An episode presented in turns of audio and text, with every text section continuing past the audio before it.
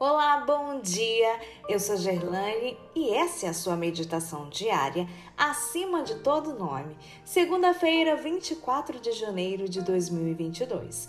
A radiante estrela da manhã. Verso de hoje, Apocalipse 14, 12. Aqui está a perseverança dos santos, os que guardam os mandamentos de Deus e a fé em Jesus. Nas mensagens de Deus proclamadas pela igreja remanescente, estão encerrados mistérios que os próprios anjos desejariam conhecer e que tanto profetas e reis como pessoas justas de todos os tempos desejaram compreender. Os profetas pregaram acerca dessas coisas e se esforçaram para entender o que haviam predito, mas não tiveram esse privilégio.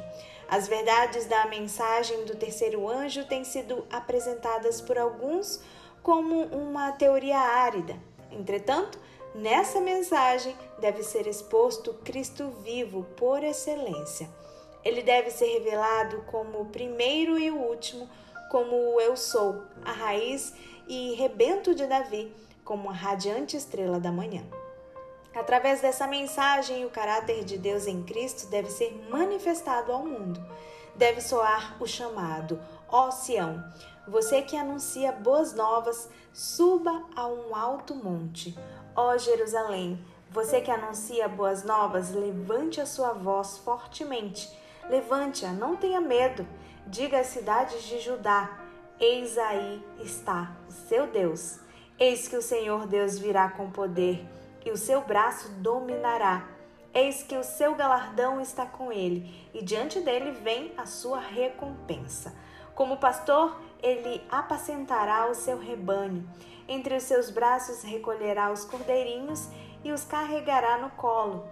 As que amamentam, ele guiará mansamente.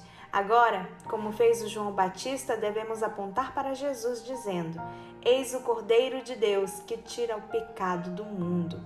Agora, como nunca antes, deve soar o convite: Se alguém tem sede, venha a mim e beba.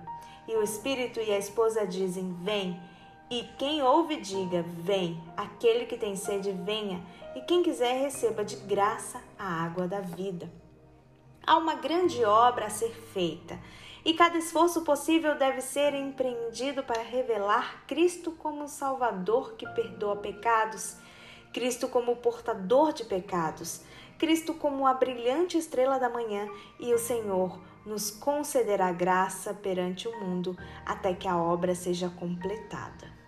Nossa mensagem para refletir hoje diz: qual foi a última vez que Deus lhe concedeu um favor enquanto você procurava revelar Cristo a alguém?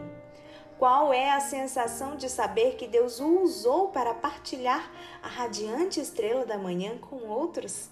No link abaixo você manda sua resposta para mim. Um bom dia para você e Deus abençoe.